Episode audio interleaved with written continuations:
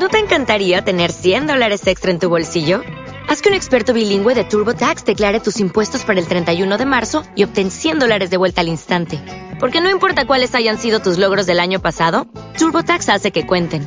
Obtén 100 dólares de vuelta y tus impuestos con 100% de precisión. Solo con Intuit TurboTax. Debes declarar para el 31 de marzo. Crédito solo aplicable al costo de la presentación federal con TurboTax Full Service. Oferta sujeta a cambios o cancelación en cualquier momento. El sótano de Radio Belgrado. Mandanga sublime. Mandanga de la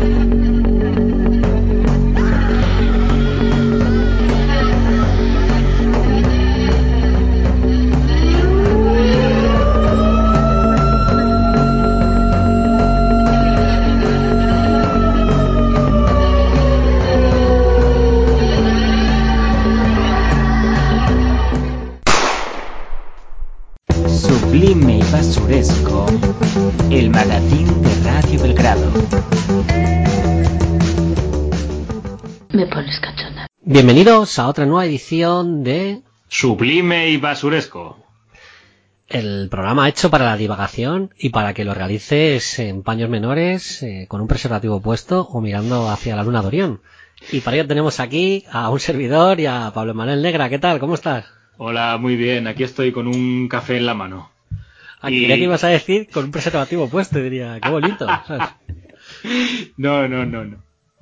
Yo no soy de hacer pajas de rico, no soy de hacerme. Muy bien. Bueno, vamos a. Hoy vamos a tratar un tema que llevamos barruntando mm, desde hace ya bastante tiempo, pero lo primero de todo quiero explicarlo, ¿no? Porque mm, la gente se puede, puede, se puede creer, ¿no? Que lo hacemos en un sentido sexual, que es verdad que lo tiene, que tiene un cierto componente sexual, pero vamos a tirar por otro lado, ¿verdad, Pablo? Sí, el tema sería hablar de, mm, sobre todo creo que por nuestros intereses vamos a hablar de, actrices, pero hablar de, de chicas que mm, nos gustaría eh, tener una relación, eh, casarnos con ellas, vivir una vida idílica en los 50 americanos. bueno, no. Eh, no, o sea, simplemente pues eso, eh, que estamos enamorados de alguna manera platónica, platónica porque no podemos alcanzar eh, al- alcanzarlas, ¿no? O tratar con ellas, pero no es eh, en plan chicas que pensemos que estén buenas, si- sin más, ¿no?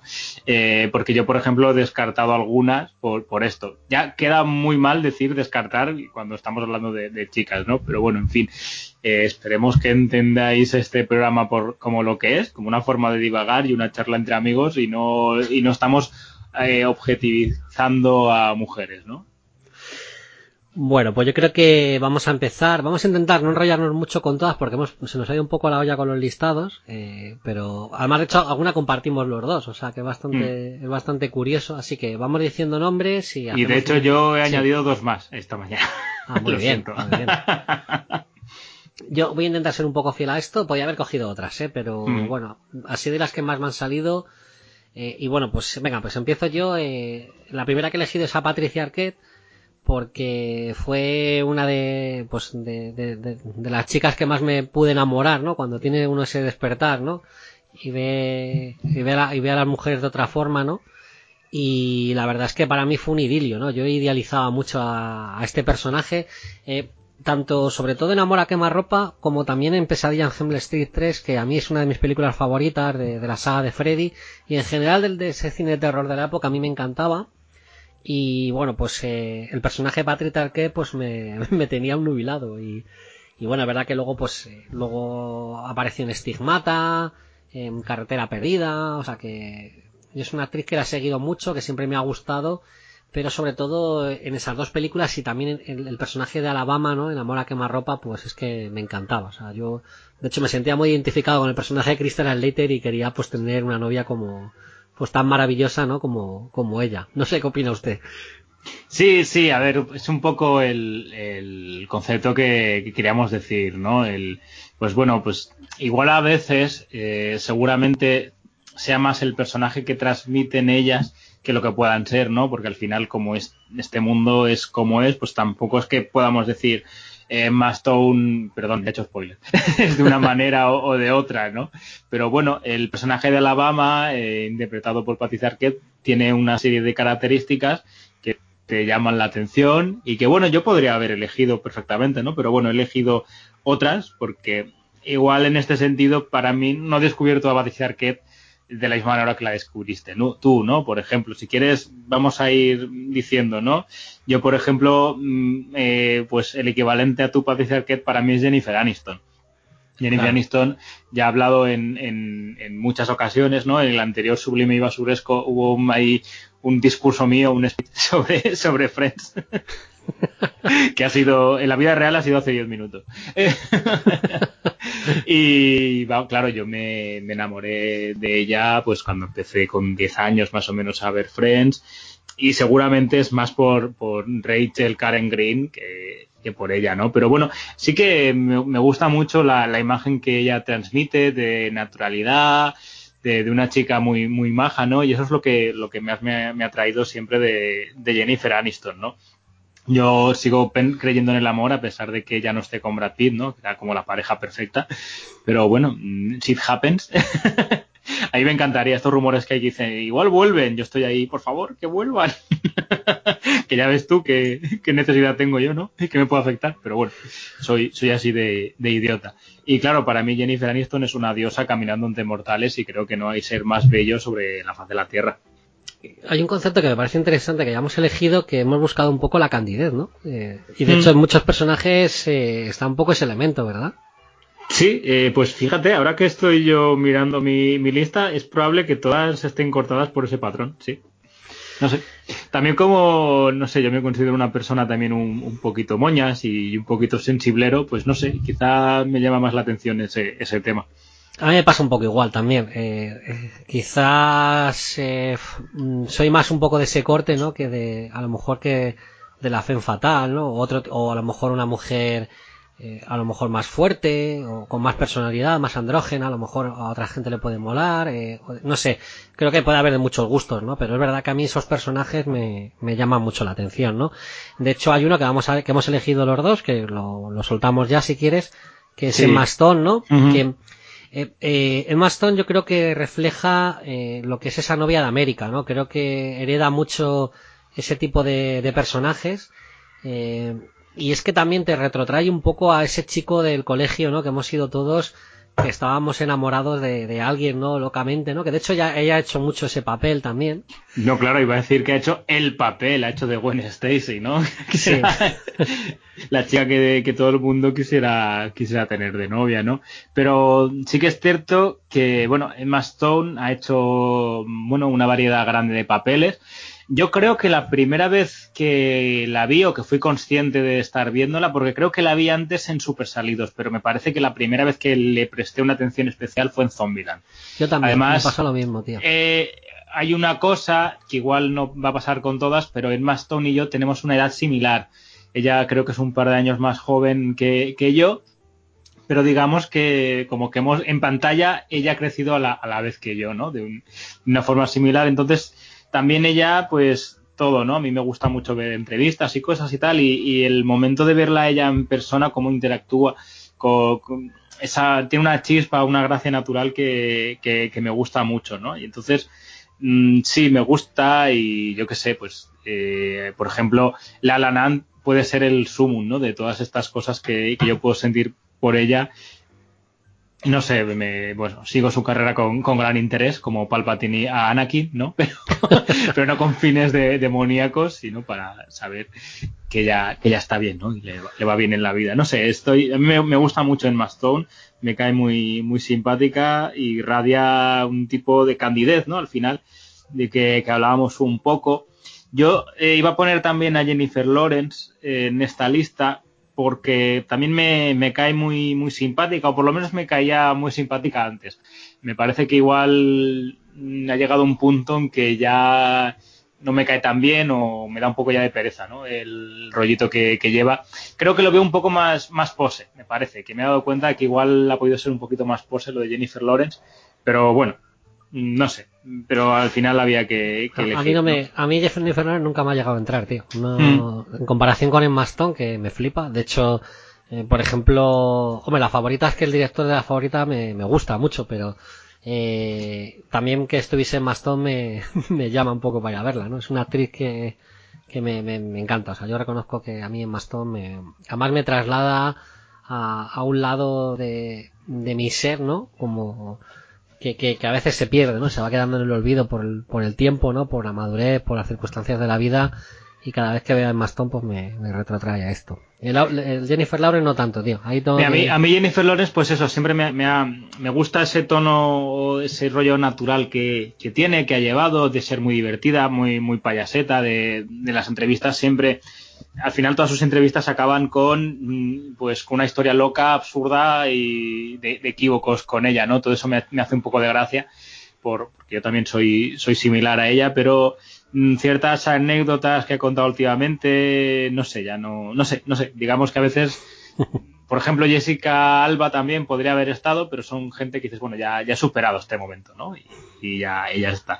Bueno, eh, y si solo escuchas este trozo de podcast, pues me demonizarás y pensarás que soy un ser eh, asqueroso y no sé si igual tienes razón, pero bueno, vamos a intentar. Qué bonito eso, ¿eh? bueno. bueno, de, de otra manera, ¿no? Pero bueno, es que es complicado hablar de estos temas y cuando todo el mundo está buscando en qué forma demonizar a, a alguien, ¿no? Pero bueno, igual, al final, como nos gusta, nos gusta hablar. y ya está, tú tranquilo. Y no perdona te- porque estoy hablando yo más del Mastodon que tú, que también la, la hemos elegido. Además, eh, fue. mm, o sea, no, no, no, no la hemos puesto en contexto a la vez, ¿no? O sea, tú. O sea, hemos hecho nuestra, nuestra selección y, y sí hay nombres que coinciden. Y este justamente es curioso que además la, la pongamos en, en un lugar tan alto, ¿no? Sí, es que a mí la verdad es que yo reconozco que es eh, de las últimas novias de América que me han fascinado, ¿sabes? Yo estoy totalmente encandilado con esta chica, me parece encantadora y aparte que me parece buena actriz, o sea, eh, creo que tiene, tiene un carisma en la pantalla increíble, ¿no? Creo que, creo que además tiene, ya lo tiene, pero tiene, es como un aspirante a ser una de esas actrices eh, totalmente atemporales, ¿no? Que se van a quedar con el paso del tiempo, ¿verdad? Sí, sí, a mí me, me gustaría mucho, porque ya digo que, que como actriz, eh, un nivel puramente profesional, me parece una de las mejores que hay actualmente en esta, digamos, generación. Papeles muy, muy diversos. Eh, a mí, por ejemplo, su papel en Birman me gustó mucho. Mm, me lo creí, ¿no? Como, como esta chica perdida, eh, adicta a las drogas y tal. Qué decir de La La Land, la favorita. Pero es que, por ejemplo, en la película de ¿cómo se llama? La de la que ella hace de escritora con, con las negras y todo esto, es que se me ha ido cómo se llama la película mismo. ¿Cuál, cuál, Mira, lo voy a buscar. Me eh, un poco pillado ahora. sí. Que como vamos sin notas, no- esto es un poco como de divagación y no estamos aquí. A ver, porque. ¿Cómo se llamaba? No sé cuál. Eh, sí. La de criadas y Cri- señoras, criadas y ser. señoras, criadas y Vale. señoras, sí, perdón por este momento tan poco radiofónico de, de mi persona buscando algo en, en, en IMDB. criadas y señoras. Bueno, vamos a seguir avanzando porque eh, tampoco. Como empezamos a enrollar. sobre todo, perdón, y quería acabar con esto del Mastón, me parece una, una persona muy interesante. Entonces, sobre todo, creo que eso es lo que más hace que nos llame la atención, ¿verdad? Totalmente, totalmente. Vamos, yo creo que aquí hay la coincidencia y es evidente, ¿no? Se nota que tenemos ese tipo de, gustos parecidos y es que yo creo que en Maston pues lo, refleja muy bien. Vamos a seguir continuando. Eh, yo he elegido aquí a Chloe Moretz porque me pasa un poco igual, no es, no es generacionalmente a mí, o sea, pero sí que me retrotrae a, ese señor Dar jovencito que le hubiese gustado haber conocido a alguien así, ¿no? Yo eh, soy muy fan sobre todo de la del papel que hace en, en Let Me In, ¿no? En Déjame entrar, la adaptación que se hizo americana.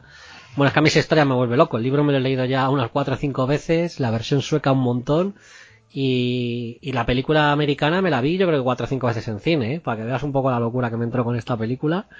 Y, y me enamoré mucho del personaje, de, me, me encanta, ¿sabes? Y, y me retrotrae mucho a, pues a, a ese concepto, ¿no? También en Kikas me encanta también. Girl me, me vuelve, me vuelve realmente muy loco, ¿no? A mí me, bueno, me, pare- me da un poco de, penita, entre comillas, que la, que parece que se ha estancado un poco la carrera de Chloe Moretz, empezó muy fuerte, por las mismo con, la cito con Kikás, con este remake de Déjame entrar, por ejemplo, la invención de Hugo también me gustó ella mucho. Ah, qué Y, bonita, sí, bueno, y ahora mismo parece que está un poco desaparecida, ¿verdad? No, no vemos tantos papeles o, o quizás los que ha tenido, a mí, por ejemplo, no me han llamado tanto la atención como para, para verlos, ¿no? Pero sí, justamente eh, todas estas características que, hemos dicho, pues Chloe Moretz las tiene también, ¿no? Pero sí, a mí, claro, quizá por al ser tan diferencia generacional, a mí no me llama tanto, pero estoy de acuerdo con lo que dice. Seguramente, si a mí Kikas en vez de pues me hubiera pillado con 10, 12 años, pues estaría ahí, claro. Como mucha gente que vio León en su día, ¿no? Con una edad similar a Natalie Portman. A mí me pilló ahí, justo en esa generación. que mira, no sé si tú la tienes a Natalie Portman, creo que también, ¿verdad? Sí, sí. La podemos decir ya que ha salido así un poco, pues bueno. Yo creo que tú sí que tienes la edad justa, Natalie Portman, y yo más o menos. Sí, es que yo me enamoré de ella casi con la edad que tenía ella, ¿no? Mm. era como una chica que me, Bueno, es una película que me flipa un montón, yo reconozco que me gusta. Eh, hay gente que no, ¿eh? hay gente que en su momento funciona muy bien y luego ya hay gente que ya no la reivindica tanto. A mí me, en su momento me yo loco y el personaje de Natalie Portman me, me flipaba, tío. O sea, me, me encanta. Que, que, creo que ese personaje luego era, eh, en teoría es Nikita, ¿sabes? De, de, adulta. Siempre se ha hablado. O sea, entrever, mm. ¿qué es eso? Puede ser, puede ser. Luke Besson siempre habla de, temas parecidos. Mm, lo de Nikita no lo había leído, pero me cuadra. Me cuadra que sea una especie de precuela de, Nikita. También, por ejemplo, Colombiana era, la, secuela de León, que al final lo reconvirtió en otra película. Bueno, eh, sí, hablando de León, pues eh, a ver, es la mejor película de Luke Besson con diferencia, teniendo en cuenta que igual no puede tener más de tres buenas. Eh, yo siempre digo que Luke Besson es un tío que tuvo suerte, más que un director que sepa. Pero, pero bueno, yo a mí me pasó lo mismo, pero un poquito más mayor. Me pasó con, ya había visto León, pero me pasó con La amenaza fantasma. Yo cuando realmente me enamoro de Natalie Portman es ahí, en el papel de, de Amidala. Y claro, pues, aunque nos llevamos, pues ella es un poquito más mayor que yo, pues eso, unos cinco años más que yo, pero vamos, siempre ha ido un poco de, de la mano, ¿no? Y también un poco como, como Emma Stone, es una actriz que, que hemos visto avanzar, ¿no? Y también ella como persona, parece una persona también muy, muy cabal, aunque ha tenido cosas un poco raras, como por ejemplo eh, lo de Cisne Negro, que, bueno, intentó ocultar que había una bailarina, una doble de cuerpo, ¿no? Que eso está un poquito feo, Natalie, pero bueno, ¿no? o no ser consciente que te metes una franquicia como Thor y luego quejarte, ¿no? Que dices, hombre, vienes de Star Wars. O sea, no, esto no, no te tenía que oler a nuevo. Pero bueno, a mí es una actriz que, que me gusta mucho. Mm, y aparte, sí, es muy parecida. De hecho, seguramente se, a, Emma Stone, ¿no? También por el tipo de papeles que, que eligen, ¿verdad? Tiene un poquito más de carácter, es un poquito más. Eh, mm. Tiene más personalidad, quizás, ¿no? o, es un poco tiene candidez, pero también tiene un poco de mala leche, ¿no? Es un poco el cambio. Sí, sí, también últimamente es un poco más, está un poco más, eh, perdón, elige papeles igual un poco más comprometidos, ¿no? Da la sensación. Como ya sé que tú no eres muy fan de Aniquilación, ¿no? Por lo menos de la peli no te acabo de, gustar, de entusiasmar. Pero a mí, por ejemplo, ella sí que me ha gustado mucho. Luego tiene una película, creo que se llama Gesser, con, eh, con Joseph Gordon-Levitt, que también me, me, gustó mucho, ¿no? Que esta no, no se suele hablar mucho, no es muy conocida, creo que no, no se ha estrenado en España. Pero bueno, sí, Natalie Portman es una, pues también una, una mujer muy, muy interesante y que es, que es que es curioso, porque creo que todos los, los adjetivos que hemos dado para, para las primeras también se pueden sumar a Natalie Portman, ¿no? Totalmente. Seguimos con la, con, el, con la misma mandanga, vamos. Bueno, eh, venga, ¿qué más? Vamos a, vamos a seguir comentando. Venga, pues voy a, voy a meter yo otra. Eh, esto hay que decirlo en el momento. O sea, a mí me gustaba en su momento. Ahora ya hay cosas que no. Eh, venga, he apuntado a Lindsay Lohan, que a mí en su momento sí me hubiese gustado haber tenido pues mis 12, 13 años y haber sido el novio de esta chica en su momento. Porque cuando, pues cuando hizo este tipo de películas, ¿no? Esta de que es un poco parecida a la de viceversa con Jamie Lee Curtis, eh, el remake de Tu a Boston y yo a California, eh, yo reconozco que a mí me, que a mí me gustaba, me, me, hacía gracia y, y, lo que pasa es que me da un poco de pena que o sea, haya degenerado mucho este personaje. ¿eh? Bueno, y en Chicas Malas, que es una película que me flipa. ¿eh? Yo reconozco que soy muy fan de Chicas Malas. ¿eh? Sí, a ver, sin ser de los casos más extremos, pero sí que se puede hablar un poco del concepto de juguete roto, ¿no? De, de Lindsay Lohan. No sé, a mí, a ver, entiendo por qué lo dices, a mí nunca me ha llamado la atención en ese sentido, pero, pero sí, la verdad es que tuvo una época, Pasa que eso sí, degeneró muy pronto, ¿no? Eh, yo estabas hablando y me he acordado de, del momento de juega hasta el fin de James Franco, de, de, confesiones, ¿no? Yo me tiré a Lindsay Lohan porque ella creía que yo era Jake Gyllenhaal. que no sé por qué me da que pudiera haber algo de verdad en eso. Pues yo estoy convencido que sí, ¿eh? Yo creo que hay muchas cosas que soltaron y, los personajes hacen de ellos mismos, yo creo, ¿eh? Bueno, el de, el de, Michael Cera, ¿tú lo ves así o no? Eh, Hombre, a ver, es una exageración todo, ¿no? Eh, yo qué sé, pero bueno, eh, Jonah Hill, el Sol de América, es un concepto también que, que me gusta mucho y mola lo de Michael Cera, ¿no? Porque siempre ha tenido esa fama de bueno, a ver, de un poquito más paradito y tal, decir, no, vamos a ponerlo aquí puesto de coca, eh, desenfrenado, no sé, muy, es que es una película divertidísima. Sí, sí, a mí me, vuelve muy loco, la verdad. Venga, tú has puesto a Kelly Kapowski, tío, la verdad que a mí también me gustaba mucho en su momento, ¿eh? Sí, sí, Kelly Kapowski, pues bueno, la, una de las protagonistas de Salvados por la Campana, una serie que, bueno, a mí me, me tocó, aunque por generación es más cercana a ti, pero, claro, mm, lo hablábamos en el capítulo anterior de Sublime y Basuresco, ¿no? Que muchas de estas series eh, en España llegaron igual cuatro o cinco años más tarde de su estreno, porque realmente es una serie de finales de los 80, pero aquí España llega a principios de los 90. Pero bueno, a mí me tocó muy, muy de lleno Salvar por la Campana y me encantaba el personaje de, de Kelly Kapowski bueno, era, no sé, me, me, gustaba un montón. Luego he de reconocer que no he seguido demasiado la carrera de Tiffany Amber Thyssen, pero vamos, Kelly Kapowski, yo hasta, hasta el fin con ella, ¿no? Era, era un poco la, la Gwen Stacy, ¿no? De, de Salvados por la Campana. Yo me quedará, yo me quedará, sobre todo lo que me queda es con el Dirty Sánchez. De... si quieres comentar algo un poco de eso. Eh, yo creo que quien no sepa de lo que hablamos, que lo busque, ¿no? Y ya está, que dejemos algo para el misterio, pero no me, no me esperaba que salieras por ahí. Es que Aunque realmente el es inevitable, tío, hablarlo, Sánchez no tiene tanto que ver con, con Kelly Kapowski, sino con el personaje de Screech. Ya, ya, ya. Pero es que ya es, es escuchar por la campana y es Dirty Sánchez. no, no, han acabado bien con, con este actor, ¿eh? ¿eh? De hecho, en reuniones posteriores que ha habido y tal, eh, los actores suelen poner de condición que no vaya él, ¿eh? No, no están muy contentos con... Es, es un tarado de puta madre. Sí, el tío escribió unas memorias en teoría falsas donde lo exageró todo hablaba de sexo en grupo, drogas, no sé, una cosa que... ¿Sabes lo que quiso hacer este tío? Este quiso hacer un poco cuando eh, salió todo el tema de, de la serie de Beverly Hills, que tuvo, que fue muy sonado todo lo que hubo entre bastidores, ¿no? Que hubo mucho folleteo, eh, mucho desparrame. Yo creo que este intentó copiar un poco el efecto ese para dar ese aura de, de como de misticismo, ¿no? Que tienen ciertas series, ¿no? Eh, y bueno, pues hay gente que la ha podido comprar o gente que no, pero eh, yo creo que va un poco por ahí los tiros, ¿eh? Bueno, también darse un poco de relevancia. Hay que pensar que este hombre eh, hizo el, personaje de Screech y a los pocos años, en uno de los spin-offs de Salvos por la Campana, volvió como Screech, ¿no? Entonces no ha tenido más este, este caballero. Yo que sé, pues eh, tanto Zach Morris o Slater, perdonad que no me, ahora mismo no me vienen los nombres a la cabeza de los.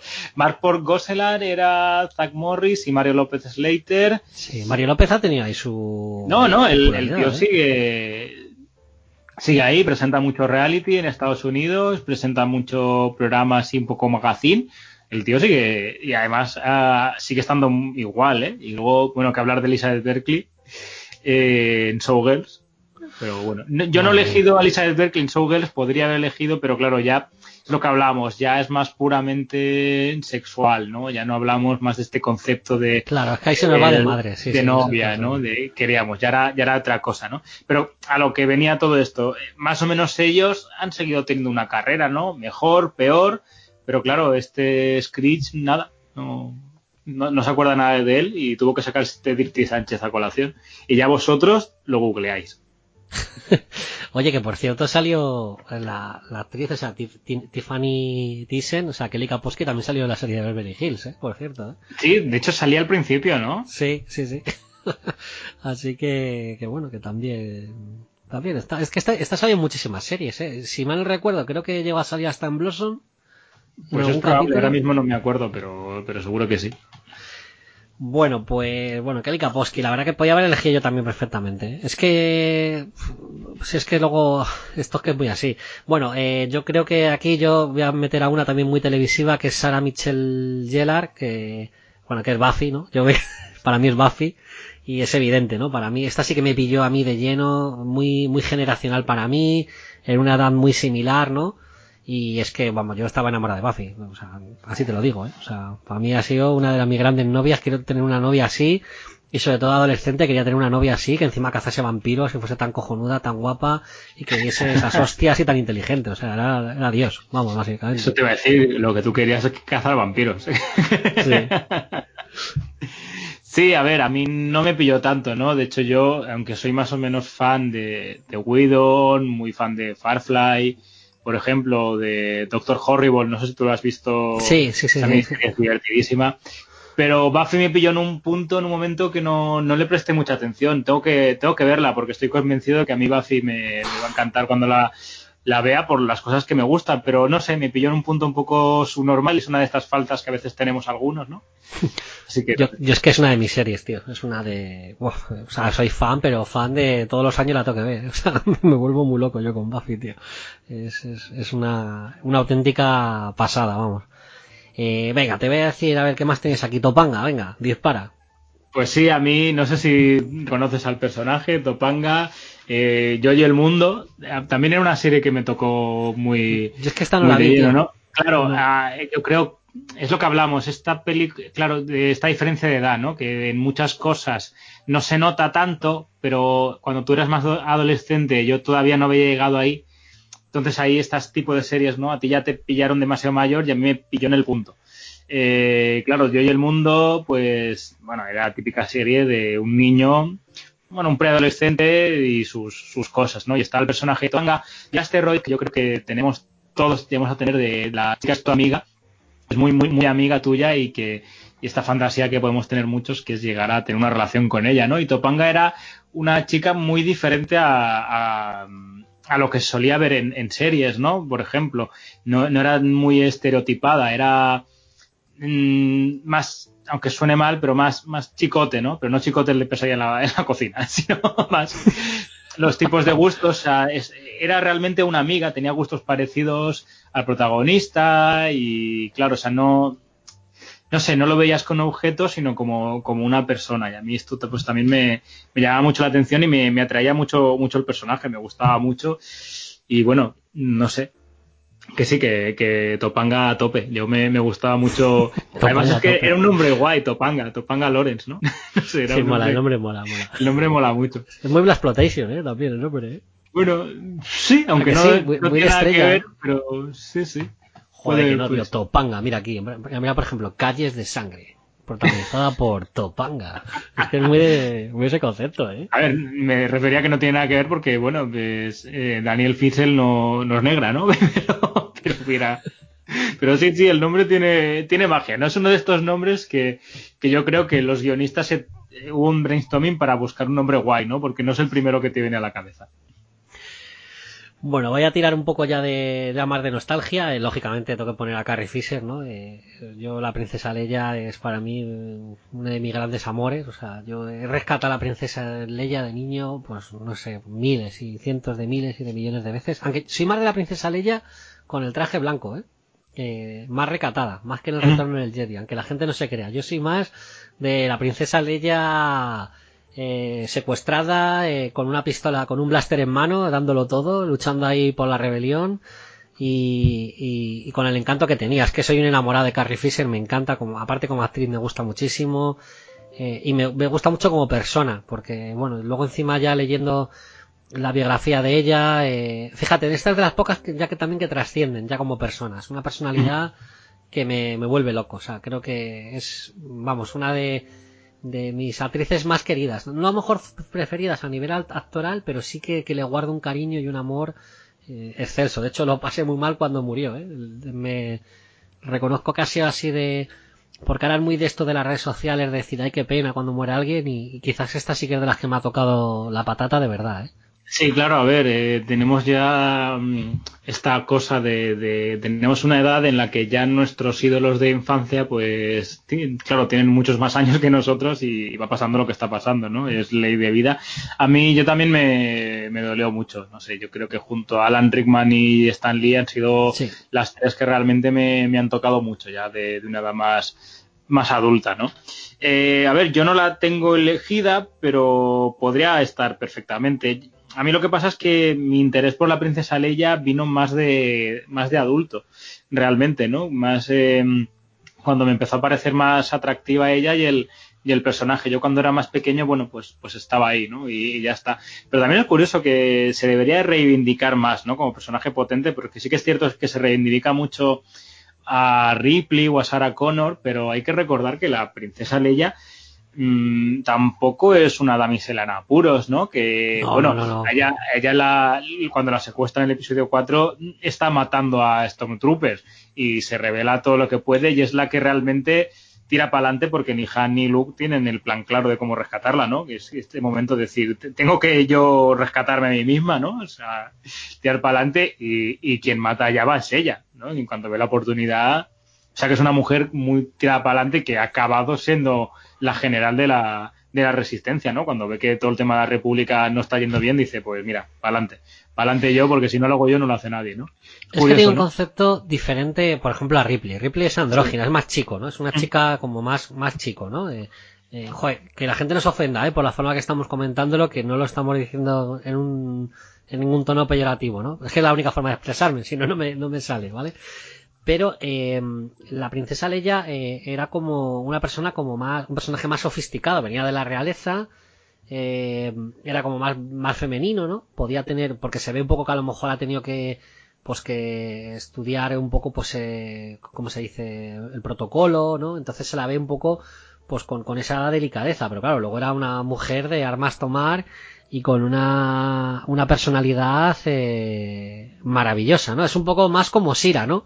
Como eh, esos personajes que, que, pueden ser muy femeninos, pero que, que, tienen también una fuerza y un poder y una personalidad arrolladores, ¿no? Eh, en ese sentido, ¿no? Bueno, a ver, eh, podría decirse que el personaje de Leia está medio camino o entre la Sarah Connor de la primera película y la Sarah Connor de la segunda, eso, ¿no? eso es, claro. Tanto Ripley como Sarah Connor son más, eh, digamos, guerreras o más preparadas para la violencia y la princesa Leia es más estratega dentro de que cuando hay que ponerse en faena es la primera que se remanga, coge el blaster y, y a liderar a quien sea, ¿no? Pero, pero le gusta más o está más capacitada para hacer, realmente hacer una, una, estrategia y liderar sobre todo, ¿no? Es que es una líder, claro. Eh, eh, Ripley es más una chica de acción y de hecho es una mm. chica, es una working class, ella es una trabajadora ahí de la nave que se, encarga, se encuentra con el bicho y tiene que acabar con él. Y, Leia es más de que ha estado toda la vida pues un poco estudiando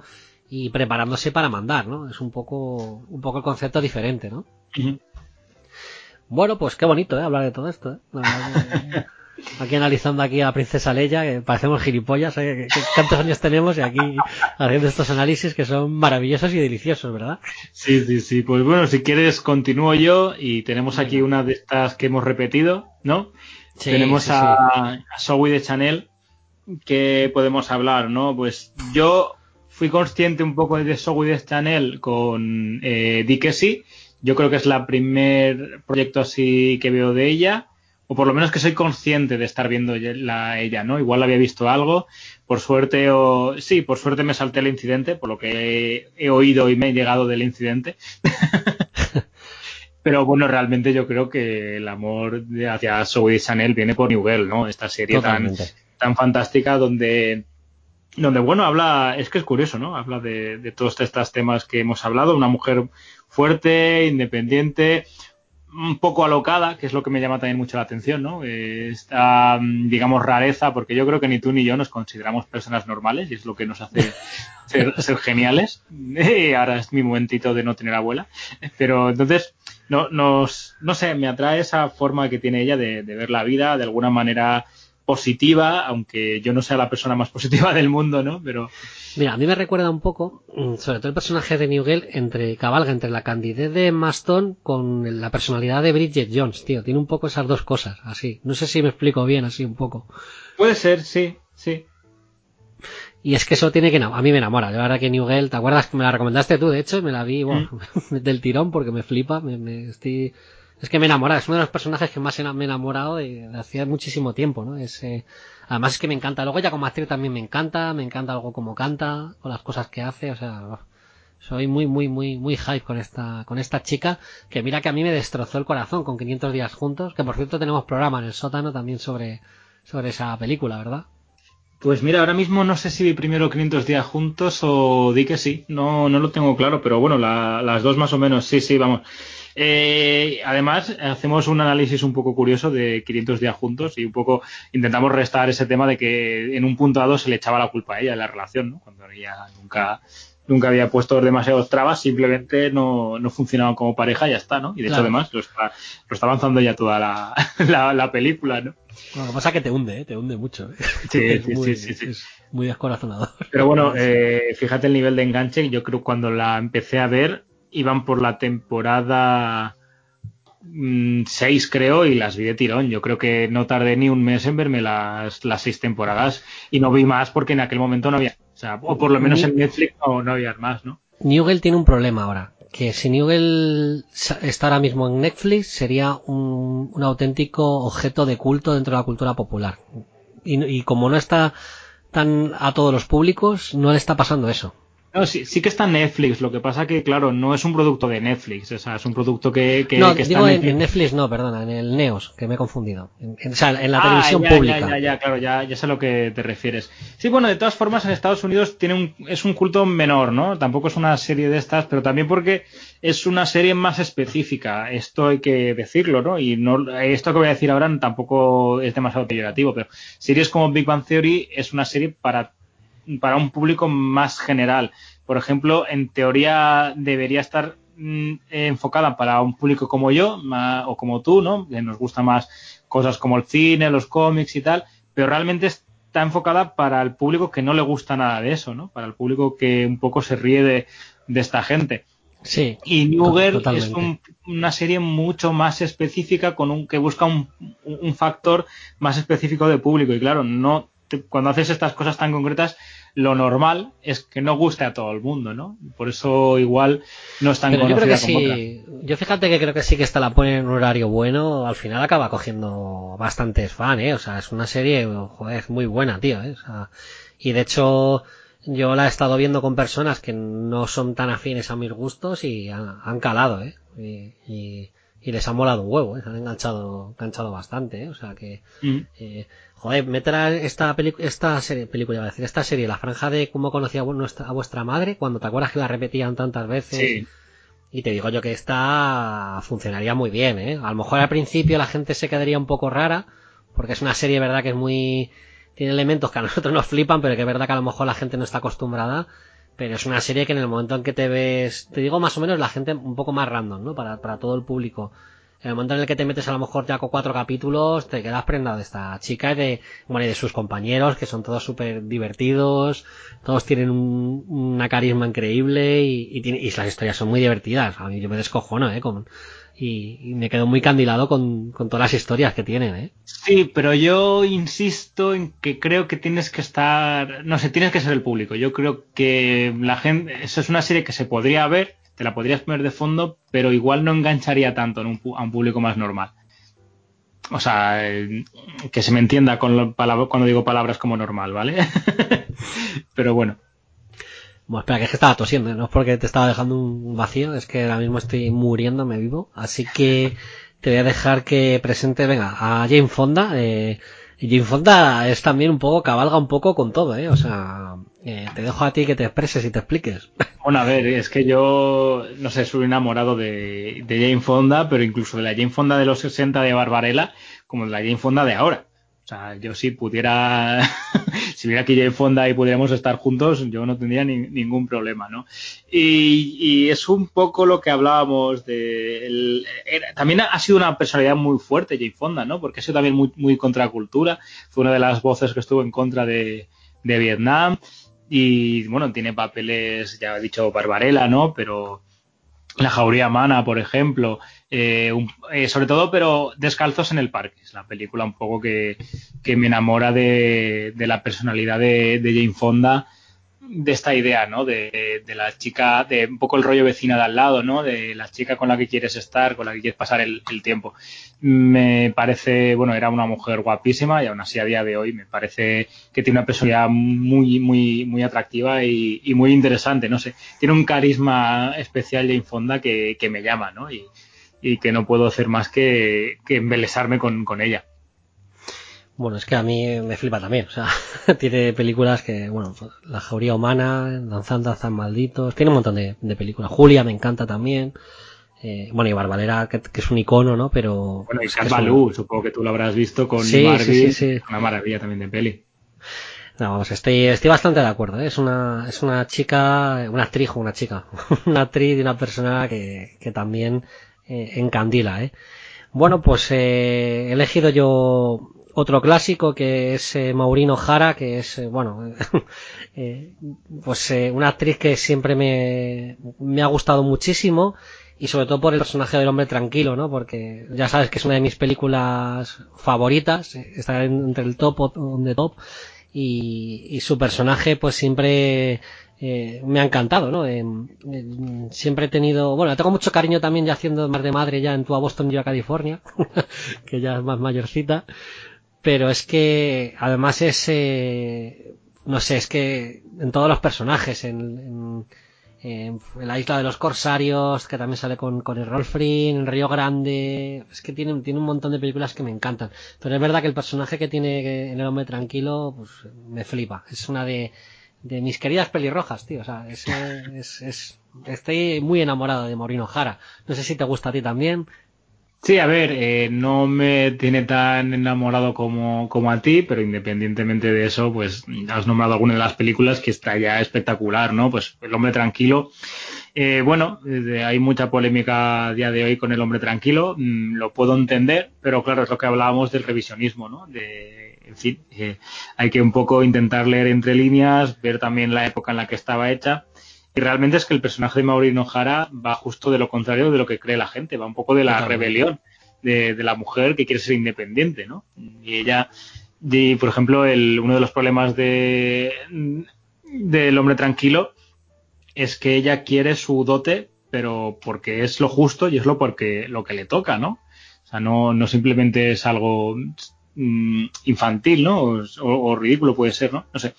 Y es un personaje, pues eso, muy, muy independiente para, para, la, para la época y, y muy fuerte, ¿no? Lo que pasa es que, bueno, han quedado otras cosas, más, más Bueno, la superficie. por- porque la gente es súper superficial, tío. O sea, Sí, sí, por eso digo que la gente no, no analiza un poco realmente lo que se está hablando. Se queda más con el alivio cómico de ciertas frases que entiendo que puedan chocar a día de hoy, pero claro, mm, De hecho, es que en el contexto de su época, el personaje de lo que decías tú, de Maureen O'Hara, es- era al revés, una persona muy, muy, muy femenina, muy, muy, muy suya, o sea, muy femenina, muy feminista en ese sentido, era una persona con, con muchísima personalidad, o sea, muy independiente, eh, de hecho era una chica que no, que no se quería casar, bueno, que no se casa, o sea, ya con una edad eh, adulta en, en un- en una población como es Irlanda, ¿no? Tan tradicional, eh, se salía un poco de madre, era alguien como diferente, ¿no? Eh, Y, y fíjate ahora cómo ha quedado, ¿no? De ser una, una de esas grandes mujeres, ¿no? Eh, ahora ha quedado como, como incluso lo contrario, es algo que me choca bastante, ¿verdad? sí, sí, exacto, es que estoy de acuerdo contigo. Bueno, venga, sigue disparando. Pues mira, a ver, la siguiente que he elegido yo va un poco en la línea de Jane Fonda, Shirley MacLaine, otra actriz también que me encanta, una de mis actrices favoritas, y que sobre todo con papeles como, como El apartamento o... Ay, se me ha ido la, la cabeza ahora. Irma la que, Dulce, por ejemplo. Dulce, exacto, sí, sí, no, no me acuerdo. Es que me venía Marnie la ladrona, pero sé que no es Marnie, ¿no? Irma la Dulce, ¿no? O bueno, eh, la de Clint Eastwood, la de dos mujeres y una mula, ¿no? O sea, es una mujer también que en ese sentido igual con mucho más carácter que, que el personaje de Jane Fonda, ¿no? Es seguramente una mujer que, que ha puesto más, no sé, la, las manos sobre la mesa, ¿no? El puño y decir, aquí estoy yo y aquí me vais a escuchar todos, ¿no? Y me gusta mucho cómo ha representado estos papeles, también un poco, pues eso, la, la, fragilidad que puede tener en el apartamento, ¿no? De decir, cómo el, el, ser yo, esta sociedad me está llevando de una manera que no es lo que quiero yo, ¿no? A pesar de, yo, yo intento ser fuerte y tal, pero la sociedad me está culpando por esto, ¿no? Es algo importante, que bueno, que hablaremos en breve, que la próxima película que grabaremos será El apartamento, ¿no? Pero bueno, y es eso, además a nivel de actriz me, me encanta ella. Y es curioso como como muchas de, la, de las mujeres que yo he elegido, aparte de, de su belleza mmm, evidente, ¿no? Es la, las he elegido porque me parecen buenas actrices, ¿no? No sé si, si va de la mano o no sé, me llama la atención. Es, es curioso, ¿no? Como, como actrices igual que pueden ser más guapas, no me llaman tanto la, la atención por, por tener menos capacidades actorales. No sé, igual soy yo que soy un tarao y ya está. Bueno, vamos a seguir continuando. Eh, yo he elegido también a Cheryl Fenn, que claro, es que esta chica eh, aparece quizás en mi serie favorita de siempre, que es Twin Peaks. Sabes que soy un tarao de Twin Peaks, pero tarao a niveles ya obsesivos. Y el personaje pues de, de, Audrey, pues a mí es que Audrey Horn, pues me parece eh, maravilloso, ¿no? Eh, el juego que tiene con el agente Cooper me encanta una chica que es muy sensual, eh, muy lolita, pero también que tiene una personalidad muy independiente, muy inteligente, que a mí eso me fascina, ¿no? Y, y la verdad es que yo quedé totalmente encandilado con ella. Además me parece muy curioso porque es hija de, de Arlene 4, que es la hermana de Susi 4, que es una banda que me mola mucho, ¿sabes? Así que, que ya lo tiene todo, o sea, bueno, le gusta, es, bien, es hija de, de músicos, eh, es la hostia, vamos. Eh, es que es, es, lo mejor del mundo esta mujer. Me encanta. ¿sabes? Bueno, tuvo un cameo en, en Friends, ¿lo recuerdas? Sí, sí, sí. sí, sí. También muy, muy divertido. Es una pena que tampoco luego hizo. No, no, no, ha, llegado a hacer mucho mucho después. Me da un poquito bueno, de. sí que ha hecho, pero digamos que no ha tenido tanta repercusión, ¿no? Como pudo ser Twin Peaks. Sí, se quedó un poquito, un poquito de lado, pero bueno, yo siempre la guardaré en mi corazón. ¿eh? En Ray Donovan también tiene un personaje interesante en una de las tramas, así un poco sí, más loca. Sí, sí, sí, sí. Fue pareja de Johnny Depp, esta, esta chica. Ah, sí, no lo sabía. Sí, estuvo, estuvo que creo que dos o tres añitos estuvo, estuvo con él, además con el Johnny Depp de, del principio de los 80, ¿eh? Cuando lo... el de, el de recogerse tarde, ¿no? El de, sí. el de no pasar por casa a desayunar. Hombre, yo creo que esto esta también ha tenido sus escarfeos, ¿eh? También. ¿eh? Aunque yo sé, creo que la época esa de Johnny Depp no, no ha parado, ¿no? Por lo que cuentan, ha ido cambiando las ediciones por otras, pero en fin. Sigue ahí fuerte, ¿no? Sí, sí, sí. Bueno, venga, ¿alguna, alguna más? Cuéntame, dispárame. Mira, pues en todo este tipo de, de, actrices, pues tengo que elegir a Rosario Dawson. Es que no puedo no elegirla, ¿no? O sea, me encanta. Eh, vuelvo a lo mismo, me parece una actriz muy, muy potente. Una mujer. Mira, esta quizá puede ser de las que hemos hablado, la, la que tenga esa. Bueno, con, junto a Shirley MacLaine, eh, esa imagen de mujer fuerte, ¿no? De mujer poderosa. Me encanta eso de, de ella. Además tiene pinta de ser una chica divertidísima, eso me gusta mucho.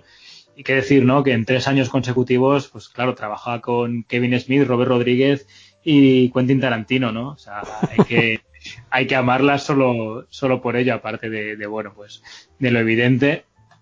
Y claro, también está en, en Daredevil, eh, en fin, no sé. Una actriz muy, muy potente, a mí me gusta mucho, con mucho carisma y eso, eh, sobre todo muy una persona muy muy interesante, ¿no? Cuando ves entrevistas de ella y tiene mucha convencida, ¿no? Parece ser una tía con, con muy buen humor y eso y eso me gusta. Pues muy bien, eh, que la comparto bastante, la podría haber apuntado, ¿eh? Me gusta, sabes, sabes que también soy muy muy muy fan de, de, de, la buena de, Rosario Dawson. Bueno, voy a traer yo otra, eh, una chica que, una actriz, chica, madre mía, eh, que ya tiene su edad, que puede ser mi madre, eh, básicamente. Eh, bueno, Jamie Lee Curtis, eh, de mis, de, esas, de, esos personajes que me hubiese gustado también ser su novio, siempre me he quedado prendado con ella, eh, de siempre, ¿no? Tanto de como de Screen Queen o, también con luego con otros papeles que ha hecho, ¿no? hasta desde un pez llamado Wanda, siempre, siempre eh, ha sacado algo que a mí me ha encandilado, ¿sabes? Aparte que me cae súper bien, me gusta mucho la personalidad que tiene, eh, además viene de, de, la realeza, ¿no? Del cine, ¿no? Que eso ya para mí es, siendo hija de Janet Leigh y de Tony Curtis, yo ya me bajo los pantalones y me arrodillo ante, ante alguien que encima pues eh, haya llevado también ¿no? la herencia ¿no? y el legado de, de tener a dos padres de, de, esa talla ¿no? actoral ¿no? así que pues qué poco qué puedo decir ¿no? a ti también te gusta lo sé ¿no? sí a ver sí claro claro por supuesto y bueno Tony Curtis mmm, es que Tony Curtis era un tío muy guapo ¿eh? O sea, hombre Tony Curtis te lo encuentras en un callejón y no le dices que no a Tony Curtis, ¿eh? Que no, que no, que te digo yo que no, ¿eh? Que es, es vamos, eh. Además me, me caía también muy bien. Sí. Bueno, es de estas que sí, que sí, que Jamie Lee Curtis siempre, siempre. La verdad es que la tengo, la guardo un cariño excepcional. La verdad que, qué bonito. Me gustó ver la, la última de Halloween, verla ahí otra vez de nuevo, tío. Me encantó, me encantó. Además recupera muy bien el, el papel, ¿no? Eh, por ejemplo, en, en, H20 también recupera el papel, le, le dan un poco ese aire de víctima. Y me gusta que cuando lo vuelven a recuperar le dan ese aire totalmente distinto, ¿no? De, de Sarah decir, Connor, total. Sí, un poquito ese, ese rollo, ¿no?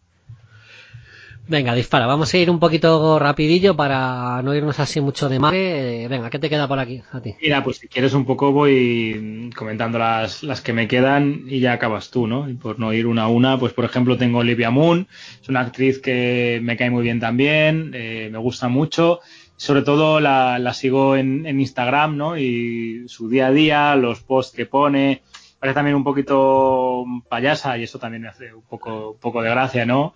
Además también veo que un carácter fuerte, ¿no? Que se opuso ahí a, a Shane Black en, en, en, la nueva Depredador por, bueno, por ciertos problemas con un actor acusado de abusos sexuales y tal, no sé.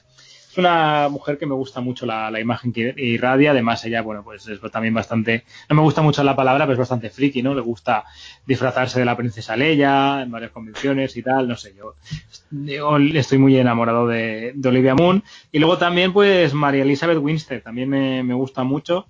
Yo la descubrí en ese año 2007 con dos películas muy para mí, ¿no? Como fueron eh, Death Proof, de Quentin Tarantino, donde hace de, de actriz, que está disfrazada toda la película de cheerleader, y luego como hija de, de John McClane. Eh, a mí me encanta. No es mi favorita ni mucho menos la Jungla 4, pero es que el personaje de, de Lucy McClane me parece cojonudo. A mí me, gusta mucho este personaje y además me parece que ha, que, ha ido llevando su carrera muy bien. Me gustó mucho en la temporada 3 de Fargo.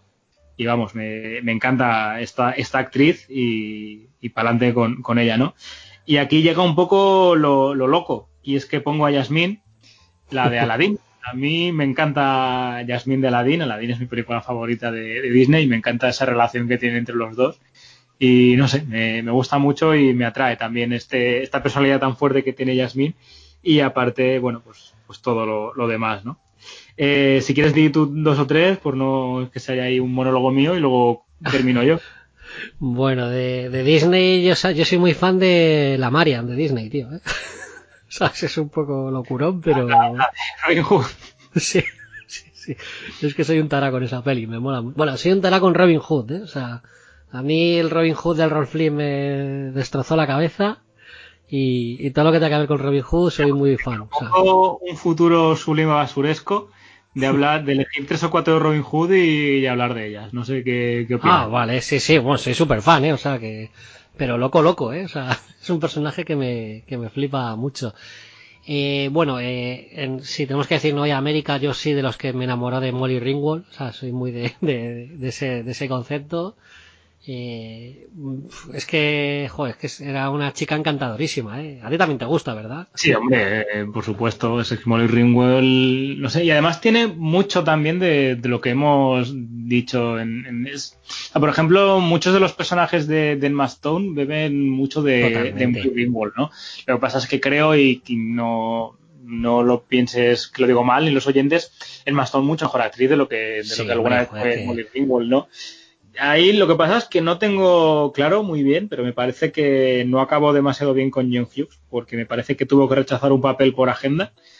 Y no sé si eso hizo que su carrera se frenara, también que claro, que John Hughes también un poco desapareciera, como ella era una chica John Hughes, no sé si tuvo que ver esto, esto de aquí, ¿no? Pero es curioso cómo fue todo en los 80 y desapareció. O sea, no es que ni siquiera fue poco a poco, fue como prácticamente de la noche a la mañana. Es que, de, hecho creo que, es que no sé si llegué a leer que ella quiso dejar de ser actriz o, algo por ahí, por ahí, por ahí ponen los me tiros. Cuadra también, ¿eh? Me cuadra también que igual llegar a un punto de estar harta, claro, es que es una producción muy importante en los 80, decir que ella era una adolescente de los 80, ¿no? Decir, mira, hasta aquí, ¿no? Eh, no, no puedo más con esto. Es me que cuadra, tener mucha presión, ¿eh? Fue esta, además que fue súper popular, esta cuando cuando sale Pretty Pink o el Club de los Cinco, todas estas, era, vamos, o sea, es que lo petaba, pero a lo bestia, ¿eh? O sea, era, vamos, eh, muy, muy, muy, muy, muy famosa. Y bueno, ya, he dicho varias, varios personajes de los que he dicho aquí, les ha pasado un poco ese rollo, que es que llevar todo eso es súper complicado, ¿verdad? Sí, sí, a ver, no, no debe ser fácil ni mucho menos, ¿no? O sea, lidiar con esto ya debe ser complicado de por sí, todo el tema de la fama y tal, y encima si eres un adolescente, ¿no? Que se juntan con otro tipo de problemas muy distintos. Pues ha salido alguna peli ahora, estoy mirando, ¿eh? Tiene en 2018 una peli que se llama Mi primer beso. Yo la última vez que la vi fue hace un par de años en la adaptación de, de Jem y, y los hologramas, que salía ahí como de madre de Jem. Joder, qué duro, eh. Joder, aquí. Sí, sí, yo tengo mis, cositas de vez en cuando, ¿no? Y yo, eh, joder, que hay películas de Jamie los hologramas a, tope con esto. y bueno, pues así continuando un poco, pues para acabar, eh, elegí a Blossom porque era también, es una serie que me hice muy fan en su momento y me enamoré mucho del personaje. Ahora ya en, como, como novia de Sheldon no, no es lo mismo, es otro rollo y me da un poco pena que la hayan puesto ya de tan, tan, friki, no sé, tan raruna, tío, porque era una chica que era, en Blossom era encantadora, ¿verdad? Mm, parece ser que ella también es un perro verde, ¿eh? O sea, ella es la, ella creo que tiene un par de hijos y va del palo de que no tiene tele, que no quiere que sus hijos se críen en ese mundo, no sé qué, no sé. ver A mí es que, ya te digo, yo vi tres temporadas creo de Big Bang Theory, reconozco, aunque he hablado mal de ella, que al principio me hacía algo de gracia, pero mm, de repente dejó de tenerla para mí y uno de esos momentos fue este personaje, ¿no? Mm, sé que a día de hoy es uno de los más queridos de la serie, pero yo no lo vi demasiado Sheldon. Supongo que luego lo evolucionaron de otra manera, pero por lo menos lo que yo vi de ese personaje era demasiado Sheldon en chica y no me, no me de, de gustar. No sé luego cómo habrá evolucionado porque yo dejé de ver la serie. Es que a mí sí me gustaba, lo que no me gusta es el rollo que hayan metido en, Big Bang como que... Es que claro, es que el concepto es muy, es muy hiriente, ¿no? Porque es un poco en plan de, vamos primero a reírnos de estos frikis, joder, qué, qué personajes, ¿no? Y luego encima el concepto de la serie es que vamos a normalizarlo, vamos a hacer que tengan una chica y que esta chica le lleve por el camino, el, el camino de una, que una persona normal tiene que llevar, ¿no? Cuando a mí lo que me molaba sobre todo los de la serie era que la gente eh, pues como muy alocada, pero como muy extraordinaria, ¿no? Como fuesen, ¿no? No tienen por qué cambiar, ni tiene que venir una pareja que les cambie de, de concepto, ¿no? Y al final la serie se ha convertido en algo en eso, tío. Y encima es que todos los personajes les pasa lo mismo, tío. Es un poco que eso es lo que me decepcionó y por lo que la serie ya no me llama tanto la atención. Sí, sí, a ver, y es que ya lo he dicho, ¿no? Y al final llegué a la conclusión que digo, bueno, es que esta serie realmente está intentando reírse de, de gente como yo, ¿no? Entonces, pues paso, o no sé, no me, no es para mí. Bueno, y al final he elegido a Kristen Dutch, que luego es verdad que es una actriz que me ha ido gustando cada vez menos, eh, pero, joder, yo la verdad es que hubo un momento en que me gustaba, en que me gustaba mucho. Eh, ¿Cómo la ves tú de Mary Jane? Eh, claro, es que la veo una Mary Jane horrible. O sea, claro, es que es el problema, por eso a lo mejor te, no, no tengo nada en contra de ella a nivel de actriz. Me parece es que incluso hay papeles suyos muy muy buenos, ¿no? Eh, lo hemos hablado, ¿no? A mí me gusta mucho una película suya, a ti también, que es A por todas. es una película divertidísima y está genial. Y, por ejemplo, eh, te digo lo mismo, eh, Fargo. Siempre que puedo hablar de Fargo porque ella en la segunda temporada está genial, está espectacular. O sea, te va a enamorar su, su personaje, pero claro, no es lo que yo pienso de, Mary Jane. A mí, para mí, que he hablado de Mary Elizabeth Winstead, hubiera sido una Mary Jane perfecta. Y a día de hoy, incluso si haces un Spider-Man más adulto, también me gustaría mucho verla en, en ese papel. Claro. Pero es que como no estamos analizando como actor, sino como chica que te enamorarías, yo No, claro, del personaje de A por todas. es que, me- o sea, ese es el concepto. O sea, no es eh, ella como su carrera, sino que me gusta mucho esa película y, y a nivel de decir, jo, ¿qué pareja te gustaría tener? Digo, pues, jo, pues esa chica me encanta. Y es que esa, ese personaje de por todas me flipa y me enamoré. Y me la veo cada dos por tres, me gusta mucho. Lo Sí, a ver, es una peli que suelo ver muy a menudo, ¿eh? es muy, muy divertida. Es muy loco, ¿eh? Que, que, que, que- ¿por, qué tiene, ¿Por qué atrae tanto esa peli, tíos? Pero es que es verdad que engancha, ¿eh? Es una serie que le pasa, no sé, es que se ríe mucho del concepto de, de lo que está parodiando, ¿no? Creo un poco. Eh, es una peli que funciona como peli de instituto, pero a su vez se ríe de ello. Entonces, yo creo que es lo que nos puede atraer a gente como, como a ti y a mí, ¿no? Que hace un poco este tema de decir, oye, esto de, de una competición de cheerleading y tal es un poco absurdo, es un poco ida de olla de este concepto, pero vamos a recrearnos, ¿no? Y a su vez, todo el tema de película de superación, no sé, de la, traición que hay de la líder, no sé, es muy, muy divertida. Luego tiene personajes tan locos como el de Kristen Dunst o Elisa Dushku, que has hablado tú antes de, de Buffy, que también tiene, tiene momentos muy, muy divertidos ella aquí. Sí, sí, es que, jo, es que, a mí, de todos modos, qué pena que no, que no, no, no haya tirado un poco por ese rollo, ¿eh? Porque, de hecho, podía haber sido muy, muy al estilo una en Mastón también esta chica, ¿eh? También muy, muy, muy en esa faceta, ¿no? Lo que pasa es que ha tenido muchos altibajos, ¿no? También en su carrera, yo creo, ¿eh? Sí, de hecho yo mm, no, no la he seguido mucho. A partir de, de Spider-Man no, no digo que no haya hecho, pero que personalmente no ha hecho cosas que me hayan llamado la atención. Yo tengo de estas que tienes en pendientes, ¿no? Melancolía, creo que sale ella. Sí. si no me equivoco, no la he visto. Mm, A ver si en algún momento me, me atrevo y le echo un ojo. Pero bueno, ya te digo que a mí a nivel de actriz sí que sí que me gusta, ¿no? Pero yo creo que sobre todo me pasa que, que como no la veo como Mary Jane, eso ya me, me- me crea un rechazo que puede ser estúpido, pero bueno, son, son mis mierdas, ¿no? Bueno, es que, es que, es que para mí Mary Jane no es, o sea, lo que, se ha quedado un poco como ese personaje de esas películas, ¿no? Que se ha quedado como muy, muy icónico dentro de eso, pero claro, es otro, es otro concepto. Pero Pero bueno, ya te digo, eh, mírate la, la segunda temporada. A ver, mírate Fargo en general, porque las tres temporadas son geniales. Yo creo que te gustarán mucho. Pero ella es que su papel en la segunda es espectacular. Ella está, ella está increíble.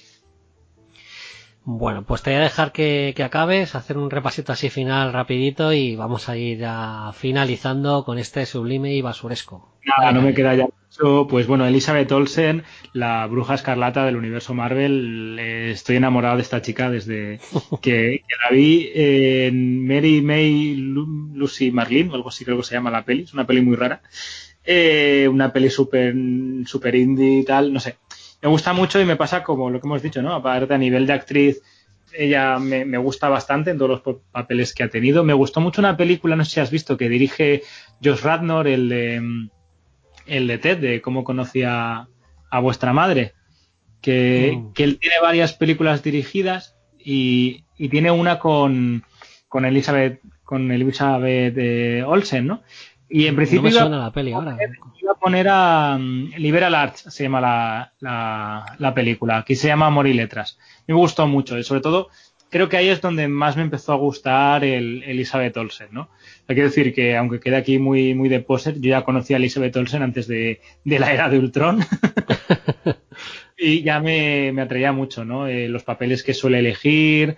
De hecho, aparte de estas cosas de Vengadores, ella normalmente se, se intenta mover mucho por el, por el independiente, ¿no? Eh, me gusta mucho. Iba a elegir a, sus hermanas, a las gemelas Olsen, que sí que tenemos la misma edad, pero nunca me han transmitido lo mismo. Sí que me han parecido muy, muy guapas hasta que empezaron a, adelgazar hasta prácticamente comerse a sí mismas, ¿no? Pero no sé. El, Elizabeth Olsen, aunque quede muy mal, me parece la versión mejorada de, ellas, ¿no? Como si se hubieran fusionado y hubieran creado un ser mágico, ¿no? Y bueno, luego esto ya también es muy loco, April O'Neil, pero no la de las tortugas ninja, sino la actriz porno April O'Neil, que yo sigo en Instagram, soy muy fan de, su Instagram, y claro, que haya elegido el nombre artístico de April O'Neil, pues ya indica un poco por qué me llama la atención ella, ¿no? Es una chica que, que abraza mucho la, la, cultura popular, es muy, no sé, muy dinámica y su Instagram es, es, muy divertido, ¿no? Aparte tiene este rollo de influencer, DJ, actriz porno, que es como muy loco, es tan, tan loco todo que dices, es que me tiene que atraer mucho la personalidad de, de esta chica, ¿no? Y luego mis dos últimas aportaciones de última hora, que son Rasida Jones, que es la, la que sale en Parks and Recreations, eh, de Ann Perkins. No sé si has visto Parks and Recreations. No. Es que yo soy muy, muy fan de, de Parks and Recreation. No ha llegado a, a, España, pero yo creo que te gustaría mucho esa serie. Reconozco que la primera temporada es durilla y la, o sea, e, es una cuestión de fe ver Parks and Recreation realmente, porque la primera temporada es demasiado The Office, venían de los mismos creadores y es muy parecida. Por suerte solo son seis capítulos.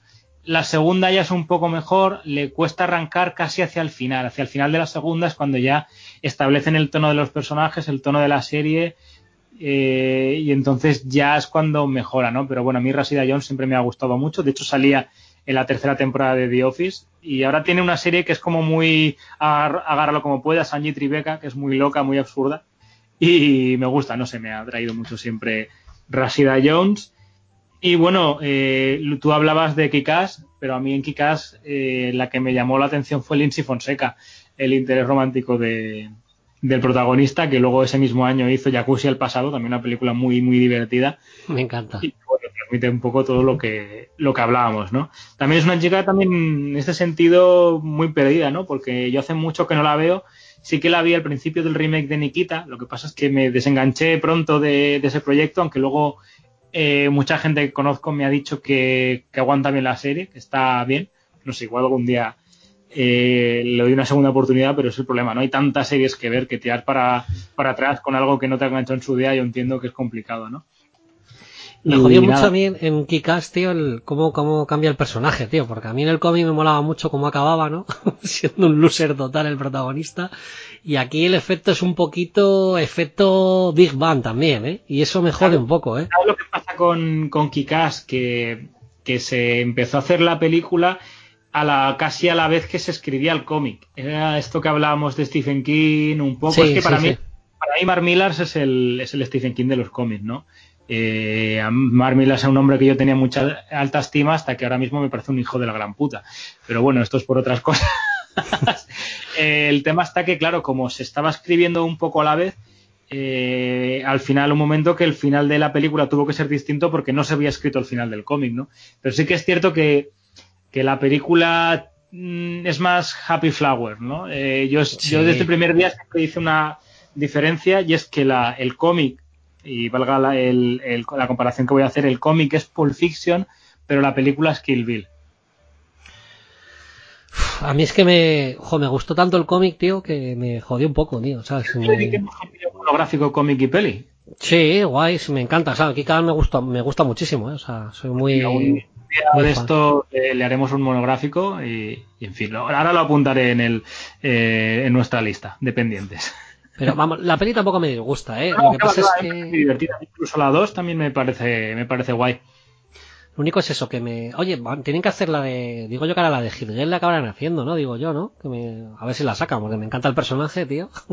No lo sé, eh, no lo sé lo que harán, porque a ver, eh, en su día hicieron mm, en cómic me refiero, ¿no? Estaba Kikas, luego la segunda miniserie que era Kikas 2, luego salió Hit Girl como miniserie que era una precuela de, de. Kikas 2, o sea, re- digamos que cronológicamente iría Kikas, Hit Girl, Kikas 2 y luego Kikas 3, ¿no? Lo que pasa es que la, la segunda película adaptaba a la vez Kikas 2 y Hit Girl, pero ahora hay un repunte en cómics y están sacando cómics en solitario de Hit Girl. Por. Como Mark Millar es tan hijo de puta y siempre está ahí haciendo sus contratos, sus mierdas, sus cosas, no lo descarto. Lo que pasa es que ahora ah, ah, tiene un contrato con Netflix para adaptar series suyas. No sé si harán reboot de todo esto con diferentes ac- actores. A mí me gustaría que mantuvieran a Chloe Grace Moretz, ¿no? Sí que me gustaría que hicieran algo así loco de Hit Girl porque ya te digo que el personaje me, me gustaba. Bueno, pues eso en otro, en otro capítulo. Yo a, mí, a mí Mark Millar sí me gusta, pero entiendo un poco también las movidas, ¿eh? Que puede. No, claro. A mí, Mark Millar, me gustan sus Ultimates, eh, me gusta Authority, me gusta su primer Kickass, el cómic de Wanted, no sé si lo has leído. Sí, sí, sí, sí. Es que yo me, me hice muy fan de, soy muy fan de Mark Millar, tío, pero. Claro, toda esta etapa de Mark Millar es, es genial, tiene cómics muy chulos, además tuvo una etapa en Lobezno muy chula, eh, de enemigo de Estado, que es genial, a mí me gustó mucho, el viejo Logan, me gustó mucho ese cómic, eh, una etapa con Spider-Man también muy chula de Marvel Knight. Claro, todo esto a mí me gustó mucho en su momento, además fue contemporáneo, yo lo iba leyendo, pero de repente empezó con todo su universo, con Nemesis, Superior, Super Crux, todas estas miniseries que yo las compraba todas y cada una era más pestilente que la anterior. Eh, eh, Kikas me gusta mucho el primer volumen, pero todo lo siguiente me parece mm, deleznable y al final ha llegado un momento que dije, mira, estoy hasta los huevos de ti. Además, todavía estoy en plazo porque dije, hasta dentro de siete años no voy a comprar nada más de Marmila, creo que acaba este año. Igual, igual algo le pillo. Por, por, porque claro, es que el cabrón coge dibujantes muy buenos, pero sus guiones no acompañan, por lo menos últimamente. Joder, es que es una pena, porque por ejemplo cuando dices superior, tío, o sea, el dibujo mola un huevo. A mí me gusta mucho, tío, y da un poco de pena, ¿no? Que no. Me gusta mucho, pero el cómic es... Y Super Crux le pasa un poco parecido, que también es Lenny Francis Yu, que además Super Crux el argumento lo, lo hizo Nacho Vigalondo, junto a Mark Millar, y en teoría le iban a hacer la película, pero vamos, ese proyecto súper desapareció. Bueno, yo espero que, que, vuelva otra vez así a... Joder, cómo me gustaría que hiciesen en el cine, eso sí que me, me volvería loco con The Authority, tío. Ahí me vuelvo loco, ¿eh? O sea, el día que hagan eso, tú no sabes la que puedo liar yo, ¿eh? Es bueno, que pues soy muy fan de... Authority, ¿no? Los dos primeros volúmenes, que él hizo el segundo, el primero lo hizo Warren Ellis. El primero de Warren Ellis, ¿verdad? Si mal no Sí, recuerdo, ¿no? Sí, sí. Sí, lo que pasa es que eh, el dibujante del primer volumen es Brian Hitch, que es el dibujante de Ultimates. Por eso mucha gente igual se confunde a Mm. veces, ¿no? Pero sí, Warren Ellis y Mark Millar eran los dos primeros, que hicieron los dos Pues primeros es- volúmenes. Pero son geniales. Es una ¿eh? lo- locura eso, tío. Además eso para verlo en cine, tío, que es muy... Lo que pasa es que eso tiene que ser una buena producción, ¿eh? Tiene que ser ya rollo Los Vengadores, ¿eh? Porque... Claro, claro. que salen... Ese tipo de películas con pasta a los Vengadores para 18 años es muy complicado. De ¿Por todos lo tienen muy, muy fácil porque es la competidora de los Vengadores, tío. Además, de hecho, se ríen de los Vengadores en los cómics de Authority, tío. O sea, eh, se tendrían que unir todas las productoras de cine que todavía no han sido compradas por Disney, como decir, vamos a, hacer aquí, a competir, tío. Y es que es, es la, la producción, a que sí, el blockbuster hecho para competir a Vengadores, ¿verdad? De hecho, en el en Authority Volumen 2 luchan con personajes que, dices, coño, son los Vengadores, no lo están llamando así, pero son los Vengadores. Son Iron Man, Thor y el Capitán América. Joder, es que te imaginas, pero ¿qué productoras podían hacer eso ahora mismo? Que queden, así que, por la Paramount, ¿no? sí, Sony. Paramount, Sony, mm, Warner no creo, porque al tener su propio universo. Pero es complicado porque le decía, ¿no? Porque las películas de, para 18, pues cosas que están funcionando, como pueden ser Deadpool y tal, claro, funcionan porque tienen un, un presupuesto ajustado, ¿no?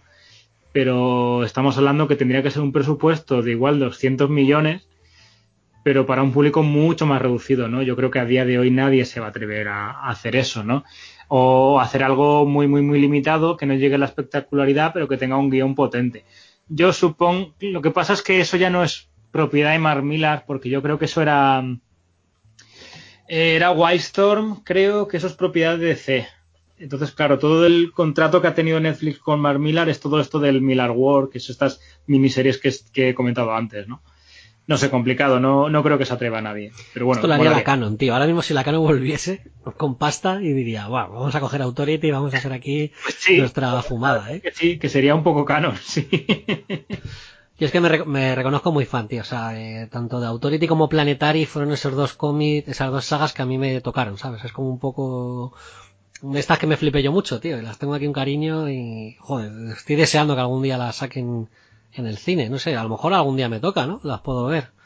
A mí me, me flipa un, un diálogo de, de Ultimates, que claro, sé que no voy a ver en gran pantalla, pero me volvería loco, ¿no? Que es cuando hay un momento un, un villano está intentando ganando o intentando ganar al Capitán América y le dice ríndase, ríndase. Y el Capitán América se levanta, le da una patada en la cara y le dice, ¿crees que esta significa Francia? Y, o sea, yo cuando leí eso dejé el cómic en la mesa y aplaudí yo solo. O sea, es que me encanta. Bueno, o sea que Mar Millar tenía. Es que Mar Millar tenía la gracia de, de que molaba mucho del fliparse, ¿no? Es muy canon, de decir, para un niño de 15 años esto es cojonudo, ¿no? Esto, esto es flipante. Y bueno, aquí eh, yo pensaba que este tema iba a dar para poquito, pero aquí llevamos una hora y cuarto y casi y hablando de Mar Millar. Bueno, es que se, se puede hablar de él, ¿no? De, de todos Sí. modos, yo, te- yo entiendo, o sea, es que, joder, es un poco una gran frustración lo de ese hombre, ¿sabes? Porque es que es un tío que sí que ha llegado, fue de esos que llegó con un hype, o sea, hype de rollo de ser un heredero de gente como, como Frank Miller o Alan Moore. O sea, el tío vino muy fuerte, ¿eh? Y, y se ha quedado un poco en una cosa un poco extraña, ¿verdad? Es que es lo que yo creo que por eso ha cabreado mucho a la gente, ¿no? Es un poco ese rollo, ¿eh? Le pasa a muchos autores así, autores que empiezan muy fuerte y en un punto dado llegan a su cenit o parece que ya han contado todo lo que tienen que contar y se estancan, ¿no? Por ejemplo, le, el efecto más más reciente para aquel lector, eh, perdón, para los oyentes que sean más aficionados al cómic es Scott Snyder, que era un guionista que empezó muy fuerte con series de, de Vértigo, creo que era, de American Vampire, que tenía muy buena pinta, lo metieron en Batman, sus primeros arcos en Batman eran cojonudos, muy, muy, muy chulos y claro, en un momento dado decían, pero qué mierda me está costando este cabrón, que pare, por favor, o al punto yo amaba mucho a Scott Snyder y a día de hoy no quiero tenerlo cerca. pasa, pasa mucho, ¿no? Igual no tan fuerte, porque se ha sabido reconducir, pero Geoff Jones también fue un guionista que empezó muy, muy, muy, fuerte. Un momento dado con Green Lantern que parecía que se le ha ido la olla, lo que pasa es que ahora, con proyectos más pequeñitos como Aquaman o, o, Shazam, parece que está reconduciéndose, ¿no? Pero es una pena, sí. Le pasa a autores que empiezan muy fuertes y en un punto dado parece que dices, hostia, ¿dónde estaba aquello que me gustaba tanto, no? Bueno, pues yo creo que vamos a ir acabando, que se nos está pirando la olla bastante. sí, sí, sí. Pues nada, espero que la gente haya disfrutado un poco de esta locura y que ya sabéis que va a ser un poco la idea de estos sublime basurescos, van a ir un poco por ahí, por, por, lo que nos salga de las narices y como ya más o menos os estáis haciendo un poco la idea de lo que vamos a hablar, creo que es un producto que sabes a lo que te atienes, ¿no? Quizás a lo mejor eh, va a haber como un público muy específico a este locurón, ¿no? va a ser un poco así, ¿eh? Sí, sí. Ya sabéis, ¿no? Lo digo, avanzamos en el primer programa, que esto es un programa que, bueno, hablaremos de todo y de nada a la vez. Pues venga, seguimos hablando. Un abrazo. Un abrazo, hasta luego.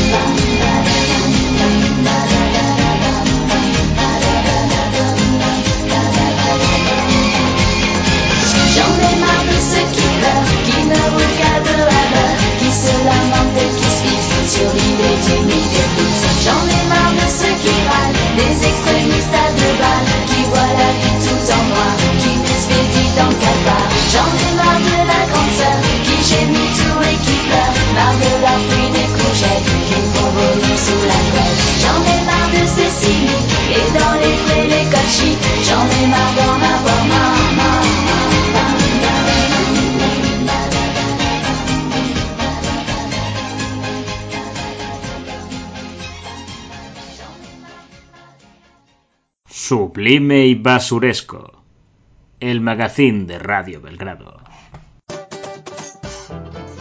Os recordamos que podéis contactar e interactuar a través de nuestro correo electrónico programaelsótano.gmail.com o también nos podéis seguir a través de nuestra página de Facebook, la cual la podéis encontrar si buscáis como programa El Sótano.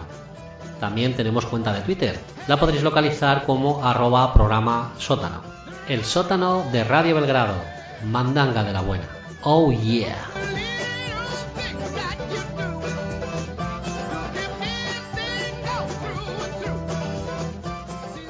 Aprieta tu mente y abre tu esfínter en el sótano de Radio Belgrado. Mandanga de la buena.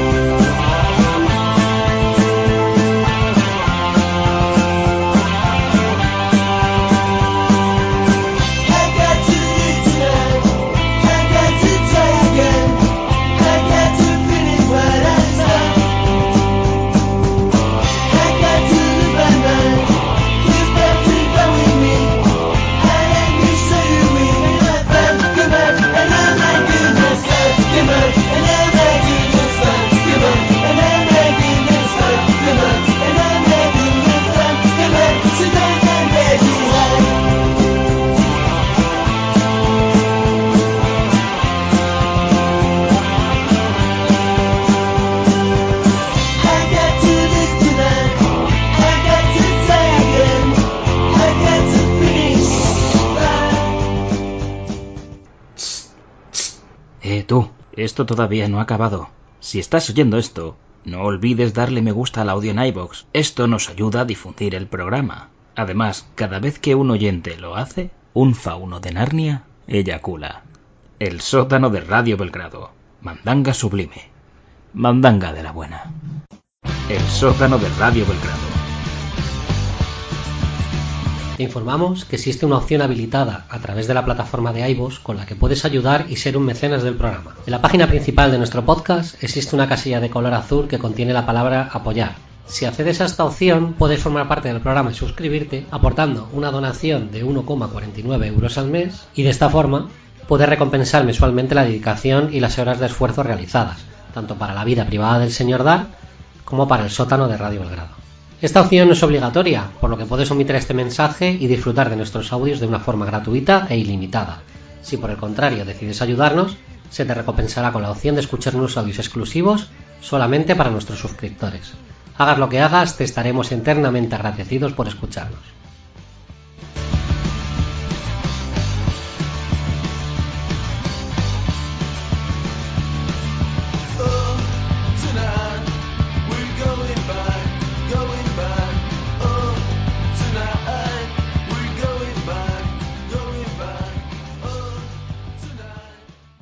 En Sherwin Williams somos tu compa, tu pana, tu socio, pero sobre todo somos tu aliado, con más de 6.000 representantes para atenderte en tu idioma y beneficios para contratistas que encontrarás en aliadopro.com. En Sherwin Williams somos el aliado del PRO.